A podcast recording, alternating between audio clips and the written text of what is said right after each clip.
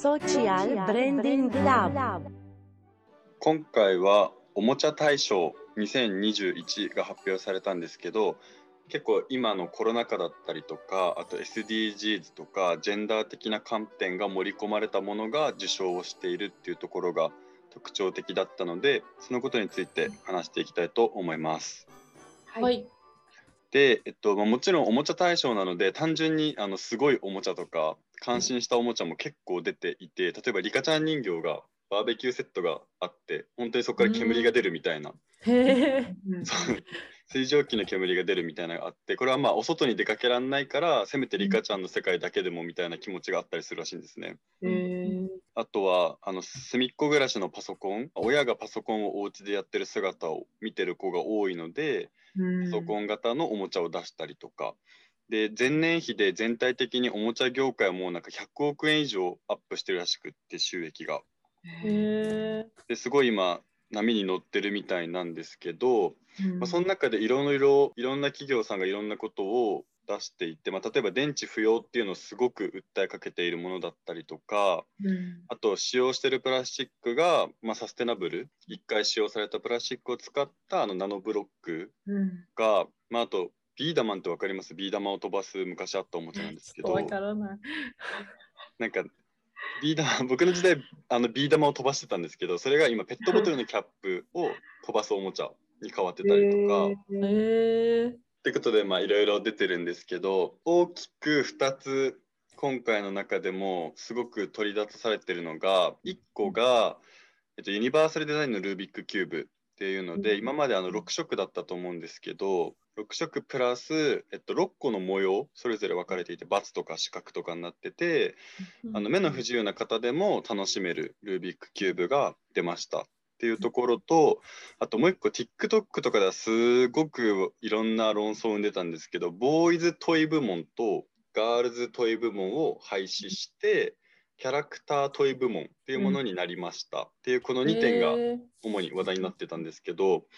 それぞれどうですかね？前もなんかでお話ししたかもですけど結構洋服大人ものの洋服とかって最近なんかジェンダーフリーだったりとかあうんの性別関係ないものとか、あんまりこうメンズレディース問わず着れる服みたいなのって出てきてるなと思うんですけど、子供のものって結構はっきり分かれがちだったなと思ってておもちゃ大賞みたいなところが率先してやるっていうのはいいなって思いました。なんか私個人的になんですけど小さい時に周りの友達女の子の友達が、まあ、リカちゃん人形とか、うんそういうので遊んでたんですけど私全くおままごととかそういうのに興味なくって。うんなんかどっちかといえばその外で遊びたいとかそういう感じだったんですけど、うんうんななんでおままごとしないのみたいな感じでなんか言われたその外で遊んでなんか男の子みたいだねみたいな感じで言われたことし幼少期にあったので、うんなんかそれが結構違和感で女の子だとおままごととかリカちゃん人形とかなんかなんでみんな同じようにやるんだろうって思ってたので。うんおもちゃ業界がいや別にジェンダーとか関係ないみたいなのをし出してくれるのってすごいなんか嬉しいなって個人的に今思います。うん。なんか近しい経験をしてる方のコメントとかも結構多くてうんうん。やっぱなんかそのおばあちゃんとかに連れてって行ってもらうらしくってちっちゃいはい時って、はいあまあなんか例えば男の子がお人形欲しいとか言うとそれは女の子のものだからダメだよみたいな感じであ、うん。なんていうんですかもうフラットにおばあちゃんにうん。なんかもうさらっと言われるみたいな。でそれを目撃してたおもちゃ店員さんの人がコメントしてたんですけどううん。んなんかちょっと悲しい気持ちになったみたいな。うんうん。だから多分ここの部門を分けていたものを統一したところで多分売り場までそこまで反映されないのかなと思った時にうん。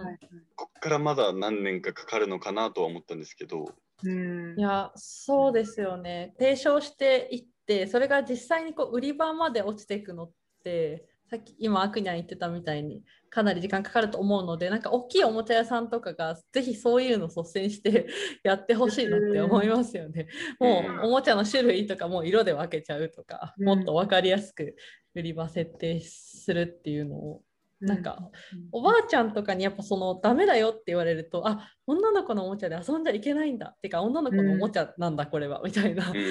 とにつながっちゃうと思うので自分で判断できるといいなって思いますよね。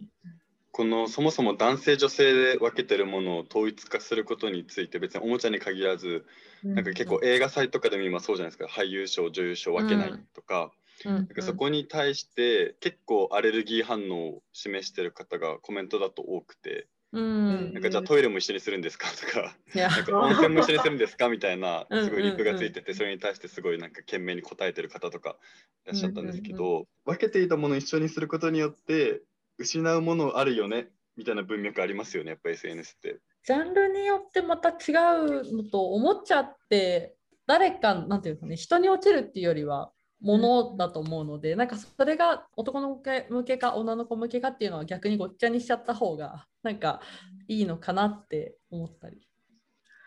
ちなみに今回のキャラクターという部門もやっぱ男の子っぽいもの女の子っぽいものでなんとなく配慮されている気がしなくもなくもみたいなうんうんうんうん。裏ではっていうことですかうね。んなんとなく偏りがないようにしてるようには感じます。うんうんうん、なん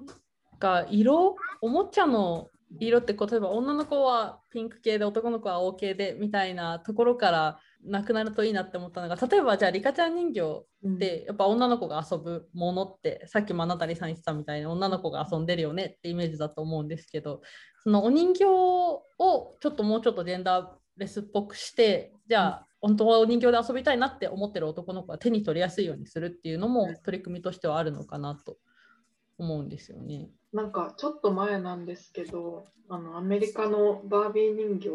うんうん。を、あのまあ、バービー人形って女の子うんだったと思うんですけど、それをあのジェンダーレス化するって言って、でなんかその髪長い髪の毛を外したりその洋服が女の子っぽいそのものっていわゆる言われてるスカートとうんうん。かワンピースとかじゃなくて普通に T シャツとかズボンとかなんか幅広く展開するみたいなところでなんか女の子だのものだけじゃないみたいなのうんをうん。やってるのを見たんですけど多分そういう動きが今後あの出てきたらうん。いいのかなと思いました。うん、なんか今回取り上げてないんですけどランドセルの色で、女の子の1位が赤でもピンクでもなく紫だったりとかうん結構男の子でも使いやすい赤のランドセルが売れてたりとかするらしくってうんでうん。最初にイオンとかが黒赤以外を発売したのが2000年代ぐらいらしくって結構20年かけてやっとその文化が今ようやく根付いてきた感じらしいのうんうんでこのおもちゃも多分あと20年後ぐらいには結構そういうの理想だよねうん。みたいなのがなんか成し遂げられてる気がしててその第一歩がまずこのやっぱはいはいボーイズトイ部門うんとガールトイ部門の廃止だったのかなって。うん思ってます。いや、それそうですね。なんかランドセルにしても、私が小学生の時に水色のランドセル使ってる女の子がいて、えーすごいねみたいな、いいな、かっこいいみたいな、あのすごいクラスで話題になるみたいな感じだったと思うんですけど、今、小学生見るとみんなめっちゃカラフルだから、うん、ゆっくりですけど、徐々に変わっていくのかなって。そうですねそこのいろんな色合いが出てきてるようにうんうんということで今回はおもちゃ大賞から見る、まあ、ジェンダーだったりとかあとは SDGs について考えてみましたありがとうございましたありがとうございます。